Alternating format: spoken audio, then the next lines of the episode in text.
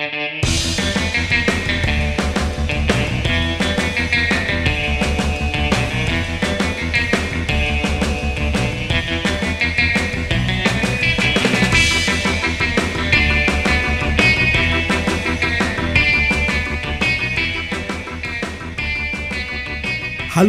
und herzlich willkommen zu unserem ersten Podcast. Sag mal, ein Gespräch über die Wahl in Italien mit den Landsleuten.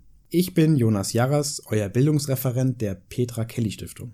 Jährlich finden viele Wahlen in Europa und auf der ganzen Welt statt, die zwar für Deutschland relevant sind, von denen man aber hier nicht so viel mitbekommt. Deswegen haben wir Freunde, Familienangehörige, Mitglieder und unsere Stiftungsräte gefragt, was möchten deutsche Bürgerinnen und Bürger über dieses Land erfahren? Was ist für euch kurios und wird in den Zeitungen vielleicht nicht so sehr beachtet? Und äh, einer Person aus dem Land diese Fragen gestellt. In dieser Folge reden wir über der deutschen liebstes Reiseland, Italien. Wir sitzen ja in der sogenannten nördlichsten Stadt Italiens, München, wobei ich eher der Meinung wäre, die nördlichste Stadt Italiens ist Regensburg. und haben viele Personen gefunden, die Fragen über das Land hatten. Am 4. März in einer Woche ist es soweit. Die Parlamentswahlen in Bella Italia finden statt und wie immer war die Wahlkampagne sehr spannend. Mit insgesamt 89 Parteien, die sich präsentiert haben, wackeligen Bündnissen, die sich sowohl im rechten als auch im linken Spektrum nicht wirklich einig waren und umstrittenen KandidatInnen. Für diese Folge war für uns die Suche nach einer Italienerin natürlich einfach, wir haben ja eine im Oktober eingestellt. Carmen kommt aus Ferrara, ist 29 Jahre alt und wohnt jetzt seit fast sieben Jahren bei uns in München. Sie hat äh, Politikwissenschaft studiert und ist es gewohnt, Präsentationen über ihr Land zu machen und viele Fragen darüber zu beantworten, wie eben heute in diesem Fall. Carmen, danke, dass du dich für die erste Folge geopfert hast. Ja, gerne. Bist du bereit? Ja. Okay, dann legen wir los. Ansgar hat uns gefragt, wie das Wahlsystem bzw. das politische System funktioniert. Ja, zunächst vielen Dank für die Einladung und viele Grüße an der Zuhörerinnen und Zuhörer zu Hause. Ja, wir fangen an mit den einfachen Sachen. Ähm, das sind zwei getrennte Fragen zunächst. Das politische System ist seit dem Zweiten Weltkrieg substanziell immer das gleiche geblieben. Ein sogenanntes perfektes Zweikammersystem wo die Zuständigkeiten der Kamera und des Senato die gleichen sind und beide Kammer werden von der Bürgerinnen direkt gewählt. Das heißt, um ein Gesetz billigen zu können, muss man eine Zustimmung beider Kammer für das gleiche Gesetz bekommen. Das verlangsamt natürlich das ganze Gesetzgebungsverfahren, hat aber historische Gründe. Zu den Zeiten der Verfassung 1948 war Italien tief gespalten. Wir hatten am Ende des Krieges auch einen Bürgerkrieg. Es hatte gerade ein Referendum stattgefunden, wo 54 Prozent der Bevölkerung für die Republik und gegen die Monarchie gestimmt hatte. Und Italien hatte die stärkste kommunistische Partei in Westeuropa, was natürlich in der Dynamik des Kalten Krieges alles weiterhin kompliziert hat. Deswegen wollte man mit diesem perfekten Zweikammersystem die Abgeordnete zwingen, Kompromisse und Verständnisse zu erreichen. Im Dezember 2016 hat ein Referendum über eine Reform des Senats stattgefunden, die Reform wurde aber mit fast 60 Prozent der Stimme dagegen nicht durchgesetzt. Ansonsten, wir haben ein parlamentarisches System, wo der Staatspräsident, welcher von beider Kammer jede sieben Jahre gewählt würde, eine ja zweitrangige Rolle hat als Vertreter der Staatseinigkeit. Er hatte aber bei der Formierung der Regierung eine wichtige Rolle, weil er der Premierminister nennen soll und bei Regierungskrise das ganze Prozedere leitet. Er hat also eine wichtigere Rolle als in Deutschland. Beispielsweise die Rede am Ende des Jahres wird in Deutschland durch die Bundeskanzlerin gemacht, während in Italien der Staatspräsident macht das. Wenn wir zu dem zweiten Teil der Frage kommen, ist es wichtig zu sagen, dass das Wahlsystem gerade geändert wurde. Das sogenannte Rosatellum ist im November 2017 in Kraft getreten, nachdem beiden letzten Wahlrechte von 2005 und 2015 als verfassungswidrig erklärt wurden. Wir wählen also zum allerersten Mal mit diesem Wahlrecht.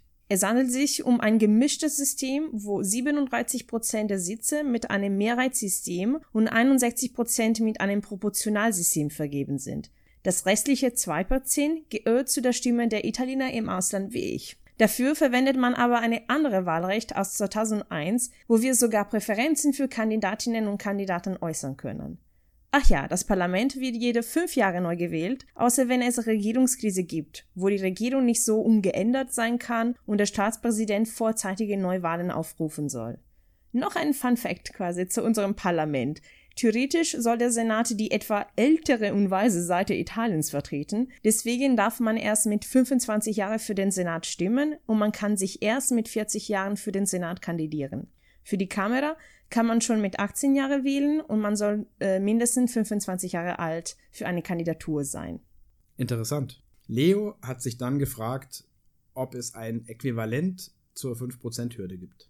Ja, es gibt eine Hürde, aber es ist wie immer in der italienischen Politik etwa komplizierter. Also in dem neuen Wahlrecht steht, dass es eine 3%-Hürde gibt.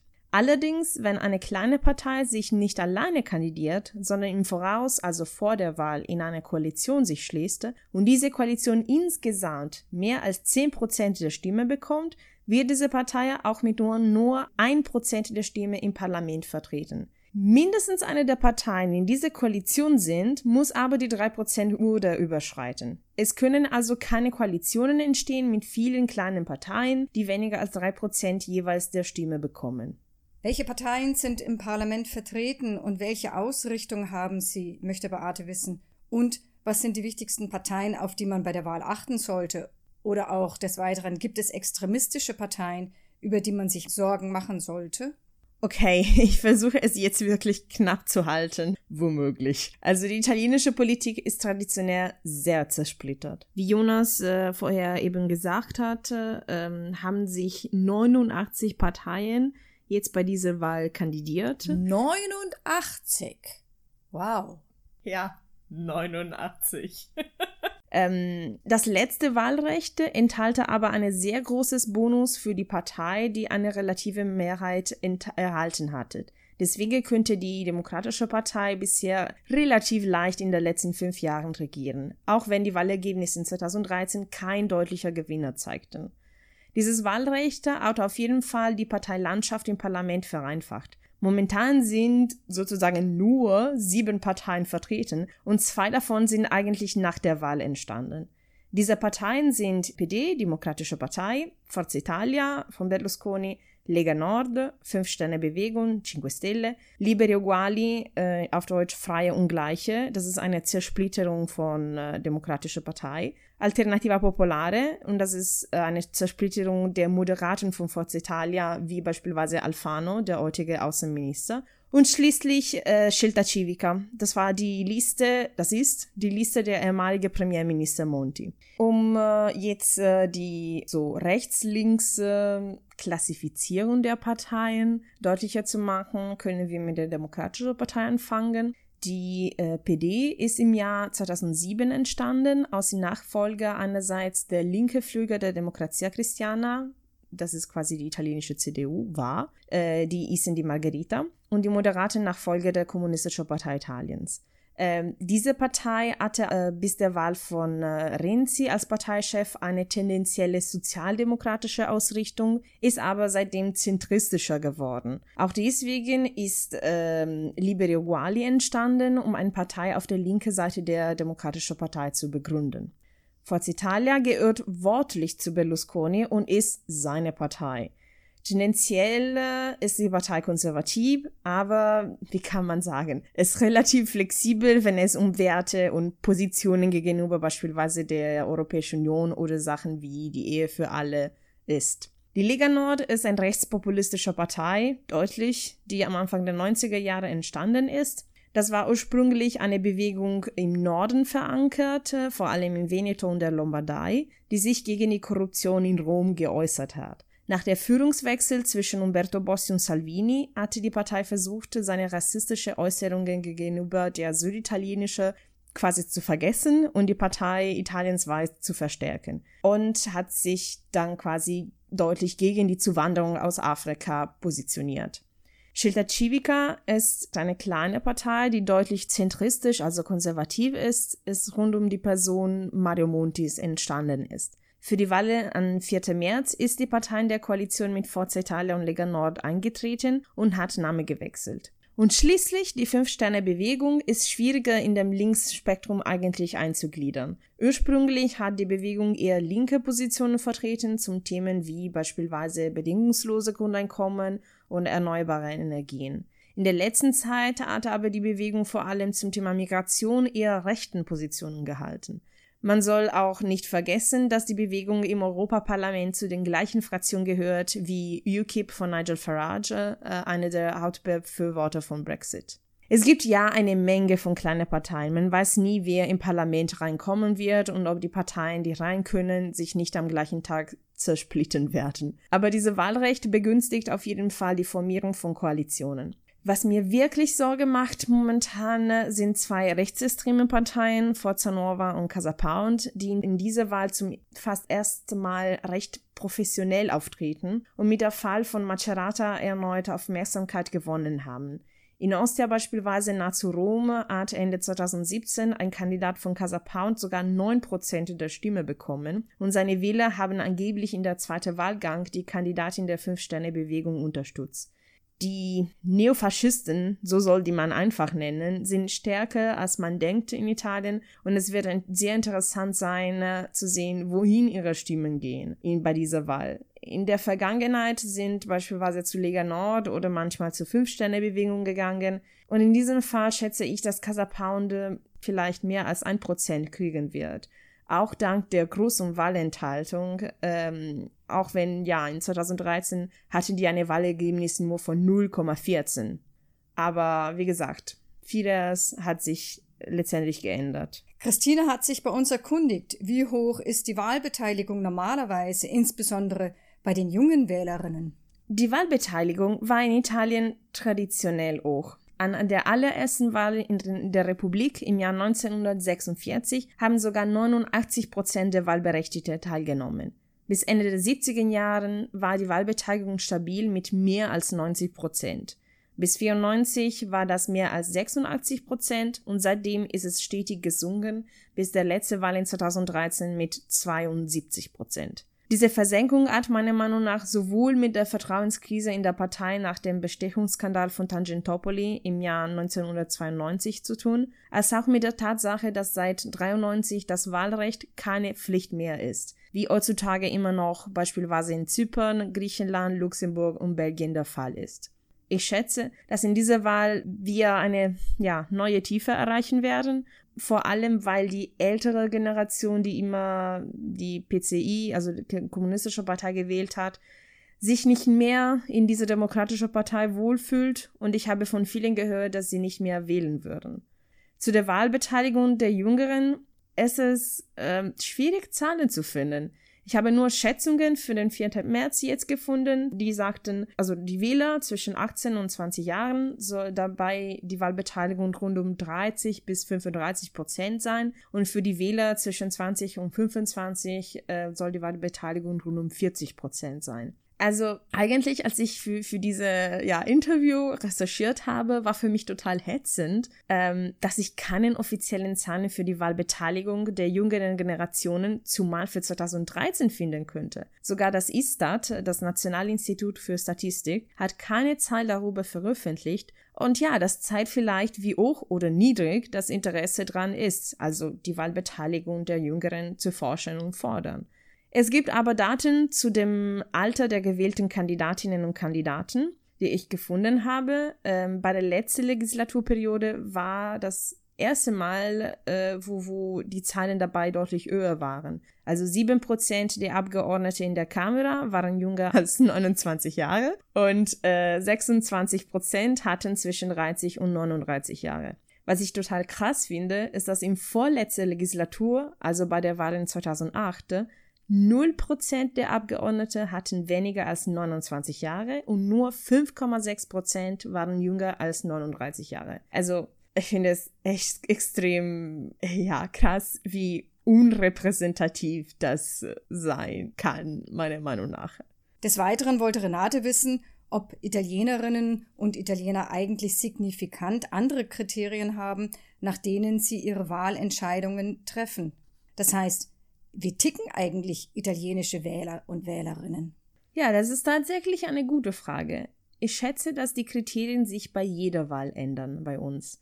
Nicht umsonst waren bei dieser Legislatur die Wahlergebnisse zwischen den Nationalwahlen im Jahr 2013, wo die Demokratische Partei nur 29,5 Prozent erhielt und die darauffolgende Europawahl im Jahr 2014 mit der bekannten Erfolg äh, von 41 Prozent von Renzi so unterschiedlich sind. Klar, die Parteiführung war anders äh, und man wählt normalerweise mit anderen Kriterien bei einer Europawahl und einer Nationalwahl, vielleicht mit keine Ahnung, mehr Idealismus für die erste, weil die Konsequenzen der Wahl als weniger konkret für die eigene Empfindung sind. Aber diese Ergebnisse zeigen einfach meiner Meinung nach, wie viel innerhalb eines einzelnen Jahres sich in der italienischen Politik ändern kann. Und genau dieses Änderungspotenzial, finde ich, ist die Hauptmotivation der Wählerinnen und Wähler. Das Versprechen eines Leaders, der ihre persönliche Lage ändern kann.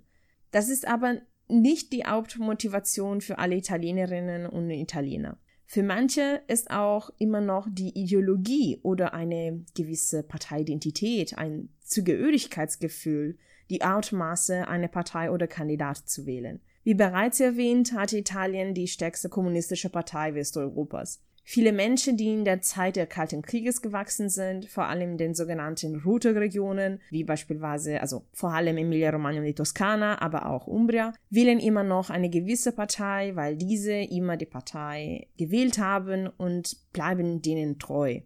Mit Tangentopoli und dem Mauerfall hat sich aber diese absolute Trennung zwischen den Parteien und die ideologische Haltung der Wähler sich deutlich vermindert. Vor allem für die Wähler der Demokratia Christiana die hauptsächlich von dem Skandal betroffen war und sich abgelost hatte als Partei. Manche haben aber die Folgeparteien für die alte Gründe immer noch gewählt. Genau rund um Tangentopoli hat sich dann das dritte Kriterium, wofür meiner Meinung nach Italienerinnen und Italiener wählen, und zwar das Misstrauen in den Institutionen. Seit diesem Skandal, welcher die italienische Gesellschaft tief geprägt hat und immer noch prägt, hat man immer nach dem Neuen gesucht. Nicht wie bei dem ersten Fall, weil die Leute die eigene Situation verbessern wollten, sondern einfach, weil man die Nase voll von Skandalen und korrupten Parteimitgliedern hat. Man wollte also reine neue Gesichter, neue Ideen und den Antrieb zur Erneuerung der politischen Klasse. Es gibt dann aber einen vierten Grund, der vielleicht mit dem dritten verbunden ist, und zwar die Resignation. Viele, traurigerweise auch viele jüngeren Wähler meiner Generation, gehen immer noch zur Wahlkabine, nur weil sie den Pflicht fühlen, die glauben aber nicht, dass irgendwas sich ändern wird und wählen dann das kleinere Übel.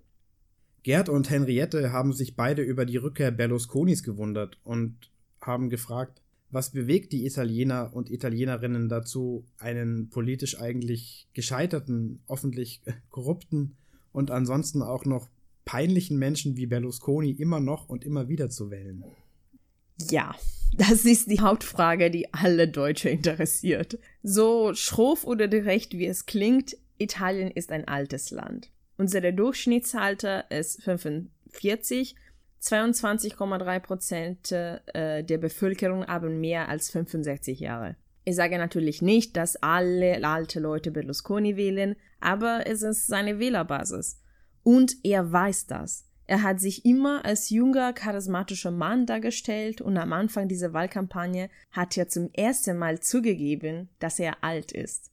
Er hat sogar die Wahlkampagne quasi bei einem Treffen der pensionierte Verein angefangen, wo er als seine Altersgenossinnen begrüßt hat. Das erklärt aber natürlich nicht alles. Ein anderer Faktor ist für mich, dass er immer noch der Besitzer oder durch seine Familie Einfluss darüber hat von drei wichtige, sehr wichtige TV-Sender. Das Fernseher ist immer noch der Hauptweg, wodurch die Italienerinnen und Italiener sich informieren.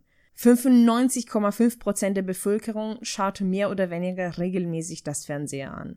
Und wie bei Donald Trump der Fall war, möchten Leute, die ständig das Fernseher anschauen, reich und berühmt wie ihn sein. Es kommt aber noch ein anderer Faktor ins Spiel, meiner Meinung nach, und zwar, er ist ein verdammten gut Kommunikator. Er hat sich in den 90er Jahren als Verteidiger der Nation gegen die Kommunisten dargestellt, er hat schon damals mit den Ängsten der Leute gespielt und innerhalb nur drei Monate eine Partei gegründet und zum ersten Erfolg durchgeführt. Heute, auch wenn schon mehrmals bewiesen würde, wie er unfähig ist zu regieren, kann er noch Leute überzeugen, die einfach bezweifelt sind und keine Vertretung finden, dass er der einzige Schützer Italiens ist gegenüber Populisten wie die Fünf-Sterne-Bewegung. Die Hauptantwort zu deiner Frage ist also folgendes. Solange keine vertrauliche und gute Alternative zu ihm gibt, werden die Leute ihn immer wieder wählen. Was anders ist als in den vergangenen Wahlen, ist aber, dass die Machtverhältnisse innerhalb der Koalition mit der Lega Nord anders sind. Forza Italia soll nicht so viele Prozentansätze mehr haben als die Lega Nord am 4. März, so laut die Umfragen, und kann daher die Koalition nicht wirklich leiten und die ebenso populistische Tendenzen von Salvini begrenzen. Das wird sich aber, ja, erst nach der Wahlen feststellen. Okay, Echo hat sich noch erkundigt, wie viel Einfluss Beppe Grillo heute noch auf das von ihm gegründete Movimento Cinque Stelle hat und wie weit darf man deren Politik eigentlich als populistisch einschätzen. Mhm. Zu der gleichen Partei bzw. dieser Partei fragt Gerald, die Fünf-Sterne-Bewegung ist eine autoritäre und populistische Partei von oben nach unten geführt oder eine Bürgerinnenbewegung? Oder anders gefragt, könntest du bitte die innerparteilichen Entwicklungen und Auseinandersetzungen in der Fünf-Sterne-Bewegung erklären? Insbesondere können sich einzelne Abgeordnete freischwimmen? Also, diese beide Fragen gehören meiner Meinung nach zusammen und ich werde es versuchen, beide zu beantworten. Zunächst muss ich aber für Transparenz sagen, dass es für mich bei diesem Thema ja schwierig wird, mich möglichst neutral zu halten. Ich werde es aber versuchen, die Antwort möglichst fachlich zu formulieren. Ich mag also persönlich die Bewegung nicht. Vor allem, weil die Bewegung die Inkompetenz und politische Unerfahrenheit als Tugend vorstellt, was für mich an sich katastrophal für die italienische Politik sein könnte, weil wir, ja, neue kompetente Kräfte für die Leitung des Landes brauchen. Aber ja, abgesehen von meiner Meinung kann ich sagen, dass ähm, zum Beispiel bis zum letzten Jahr Beppe Grillo und Gianroberto Casaleggio die Bewegung absolut kontrolliert haben. Ich würde alle Deutsche ja einladen, mehr über Gianroberto Casaleggio zu recherchieren, weil in den Medien er nicht so ganz präsent ist, aber eine ganz wichtige Figur war und immer noch ist durch seinen Sohn. Naja, auf jeden Fall, bis zum letzten Dezember, als quasi rechtlich die Partei äh, neu begründet würde, hatten die Mitgliederinnen und Mitglieder nicht die Möglichkeit, über die Leitung der Bewegung zu stimmen. Sie hatten eigentlich gar kein Recht. Es waren nur als Unterstützer betrachtet. Laut dem neuen Statut sind Luigi Di Maio der politische Leader und Beppe Grillo der Garant oder Bürger für die Bewegung. Die Bewegungsmitgliederinnen dürfen jetzt die beiden abstimmen, aber nur durch die Webseite, die Plattform Rousseau. Und wem gehört die Plattform Rousseau, wo alle internen Abstimmungen, die Auswahl der Kandidatinnen und der Kandidaten und die ganze Parteiorganisation stattfindet, weil es eigentlich kein ordentliches, konkretes Ort gibt, wo die Partei existiert? Ja, Davide Casaleggio, der Sohn von Gian Roberto, der im April 2016 gestorben ist. Die Plattform Rousseau wurde eigentlich nur vier Tage vor seinem Tod gegründet und gehört ohne Möglichkeit, das zu ändern, exklusiv zu seinem Sohn. Hinzu gehört eigentlich das Parteisymbol zu Beppe Grillo, der das Symbol quasi zu der Bewegung ausgeliehen hat. Vor dieser Wahlkampagne fand die ganze Organisation der Bewegung und die interne Debatte auf die persönliche Webseite von Beppe Grillo statt. Am 23. Januar hat Beppe Grillo seine Seite komplett geändert und alle Inhalte gelöscht. Man hat also quasi den Beweis für alle politische bisherigen Äußerungen der Bewegung komplett verloren und damit äh, wollte er eine Trennung mit der Partei zeigen. Laut was er geschrieben hatte, findet ab jetzt alles auf dem Plattform Rousseau statt, also was äh, dem, der Bewegung gehört, und er geht zurück zu seiner Arbeit als Komiker. Was ich aber noch erzählen kann, was bisher passiert ist, ist, dass Beppe Grillo sich nie wirklich kandidiert hat und hatte aber außerhalb des Parlaments seine Abgeordnete kontrolliert indem er beispielsweise einzige weg von der Bewegung verbannt hatte, weil sie beispielsweise mit der Presse geredet haben. Eine Haltung, die vor langer Zeit verboten war, weil die Presse ja laut der Bewegung lügt und unfair gegenüber die Fünf-Sterne-Bewegung ist. Hinzu kam am Anfang dieser Wahlkampagne die Proteste aus der Wählerbasis, weil Grillo und Di Maio die Kandidatinnen und Kandidaten für die uninominale Sitze ausgewählt haben, also diese 37 Prozent, die mit, mit einem Mehrheitssystem äh, gewählt wird. Diese Kandidaten würden also nicht durch das übliche Prozedere der sogenannten Parlamentarier über das Internet ausgewählt. Und äh, das hat äh, also für die Kandidaten äh, mit der so Proportionalsystem funktioniert, aber nicht äh, für die für diese andere Kandidatin, die eigentlich ja fast wichtiger sind. Ist dann die fünf Sterne, also zu deiner Frage, ist dann die fünf Sterne Bewegung als populistisch einzugliedern? Ja, es hängt davon ab, wie man das Wort Populismus interpretiert. Populismus ist ein komplexer Begriff, der oft letztendlich zu viel und nicht genau verwendet würde. Aber ich muss irgendwie diese Frage beantworten, nicht wahr? Dann nehmen wir doch die Definition von Duden. Das Populismus sei eine von Opportunismus geprägte, volksnahe, oft demagogische Politik, die das Ziel hat, durch Dramatisierung der politischen Lage die Gunst der Massen zu gewinnen. Das Erfolgsrezept von Populisten scheint auf einer kurzen Formel zu basieren, einfache Antworten auf schwierige Fragen geben. Ja, zu dem letzten Satz passt die Fünf-Sterne-Bewegung ganz gut. Die geben einfache Antworten zu schwierigen Fragen. Es ist laut ihren Äußerungen eigentlich alles einfach. Diese oder die andere Methode oder Maßnahme wurde nur bisher nicht probiert, weil die korrupte politische Klasse es nicht wollte. Ist die Bewegung volksnah? Ja klar, mehr volksnah als eine Bewegung, deren Kandidaten keine politische Erfahrung haben und aus sehr unterschiedlichen Bildungsklassen, Arbeitsbereiche und so weiter kommen. Es ist schwierig. Wird alles dramatisiert? Das passt gut auch zu deren Rhetorik, wo die Handlungen unter geschlossenen Türen zwischen den alten Parteien gerne dramatisch dargestellt sind oder wo oft Mitglieder oder Kandidaten der Bewegung Verschwörungstheorien unterstützen. Was aber nicht zu dieser Definition mit der Fünf-Sterne-Bewegung passt, ist das Opportunismus. Ich mag, wie gesagt, deren Ideologie nicht, aber ich glaube nicht, dass mindestens die Kandidatinnen und Kandidaten das für das eigene Interesse machen. Es gab doch letztendlich ein paar Skandalen, dass einige Abgeordnete nicht Teil ihres Einkommens wie versprochen abgegeben haben, aber es waren nur ein paar und die Mehrheit scheint mir wie ja, Personen, die von der Partei Konzepte überzeugt sind und überzeugt sind, dass sie die Welt ändern können auch wenn die nicht gleich merken, wie wenig Kontrolle über ihre politische Arbeit ausüben können.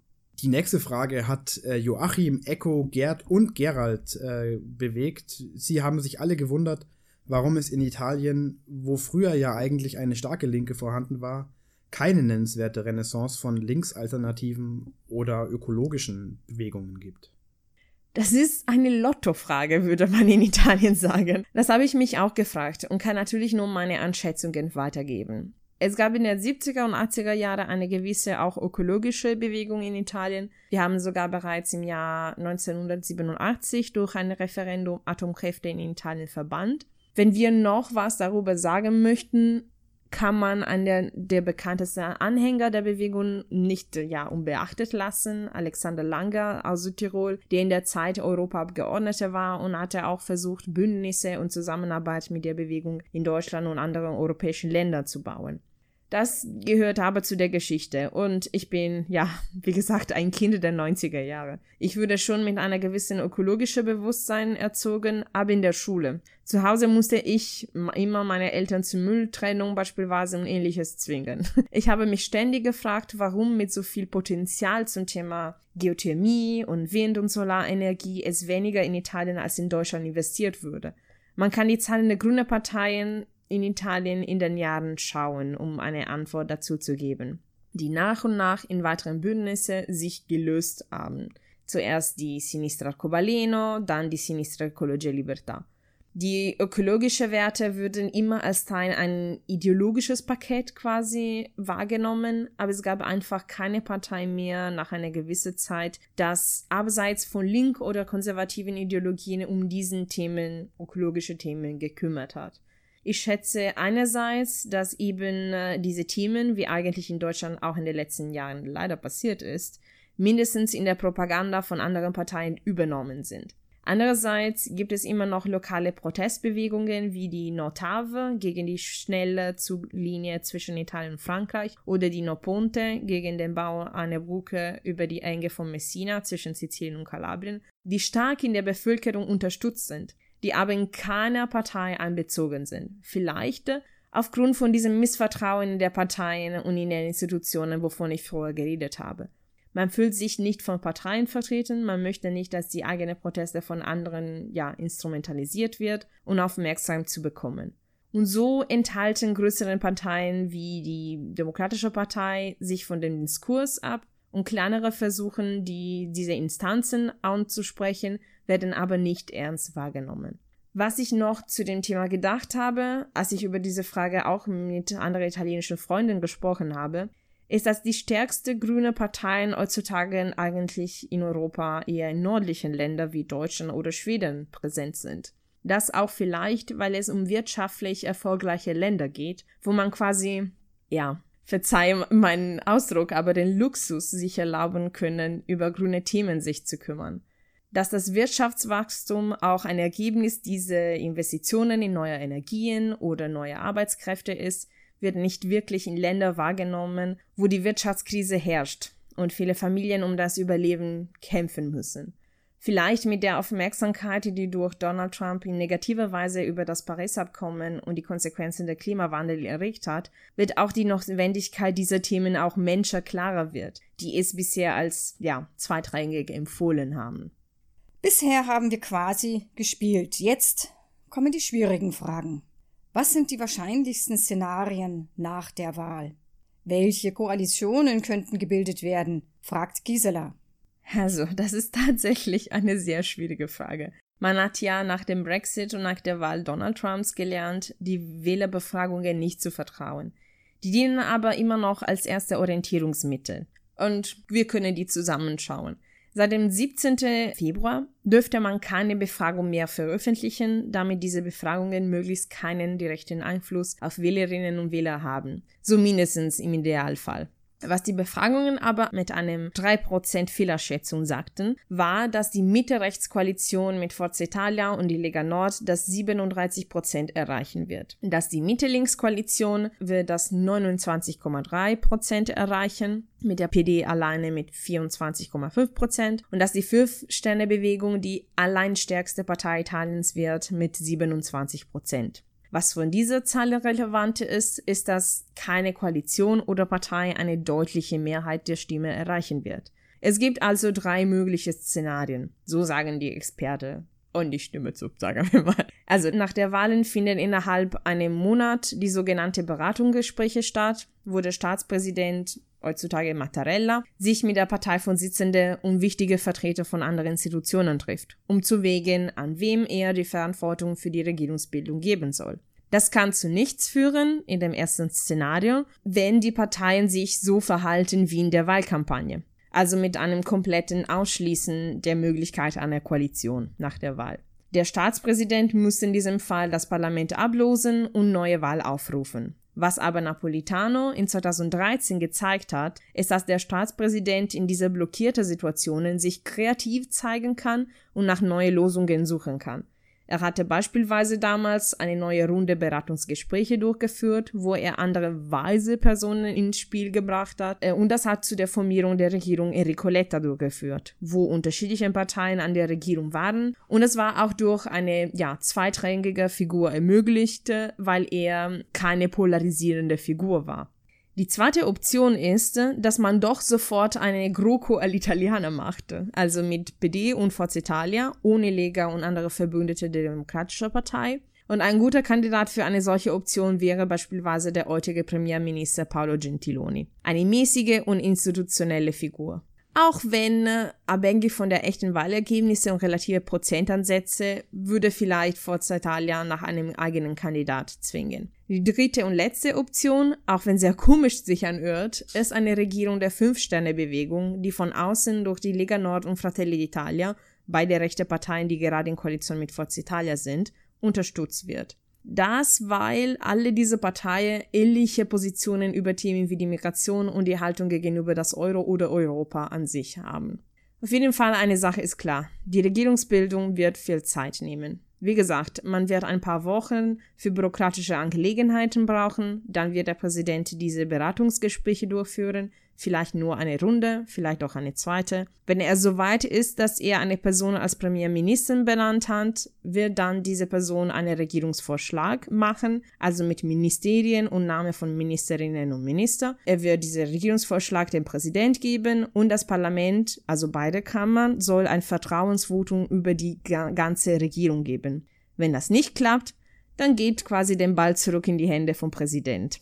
Übrigens, ich habe jetzt fast immer über Männer geredet, weil es einfach, ja, traurigerweise so ist. Frauen bekommen nie wichtige Posten. Wir haben, also Italien hat noch nicht eine Staatspräsidentin oder eine Premierministerin gehabt. Ah, interessant. Und Barbara meinte noch, welche Konsequenzen wird die Schießerei mit faschistischem Hintergrund, die am 3. Februar 2018 stattfand, auf die Wahlergebnisse bzw. die Wahlkampagne haben? Tja, Macerata, das ist eine Sache, die uns alle am Herz geschlagen hat. Ich habe zwei Freundinnen aus Macerata, die hier wohnen, und beide waren einfach, ja, fassungslos. Aber es ist so, nach dieser Schießerei können wir nicht mehr verneinen, dass Italien eigentlich ein rassistisches Land geworden ist oder schon seit langem war. Zehn Prozent der Bevölkerung hat schon seit den 90er Jahren für die Lega gewählt, die immer die Süditaliener als faule, schmutzige und korrupte gezeigt hat. Während der Wahlkampagne der Kandidat für die Regionalwahl in der Lombardei, ja, weil gleichzeitig zu den Nationalwahlen finden auch Regionalwahlen in Lazio, Lombardei und Molise statt, hat von der Verteidigung der weißen Rasse gesprochen, was sofort von den Medien, die anderen Parteien und von der Kirche deutlich verurteilt würde, aber immerhin, das würde gesagt. Aber das ist ja nicht deine Frage, sorry. es ist nur, dass es noch ein sehr emotionales Thema für uns alle ist. Die Schießerei hat an sich die Wählerumfragen nicht geändert. Es hat höchstens die Themen der Wahlkampagne noch deutlicher in Richtung der Debatte Migration versus Solidarität fokussiert. Luca Traini, der Attentäter, hat sich für die Lega Nord bei den Kommunalwahlen in seinem Ort kandidiert. Und Salvini war der meistbefragte politische Leader bei Interviews und Debatte letztendlich.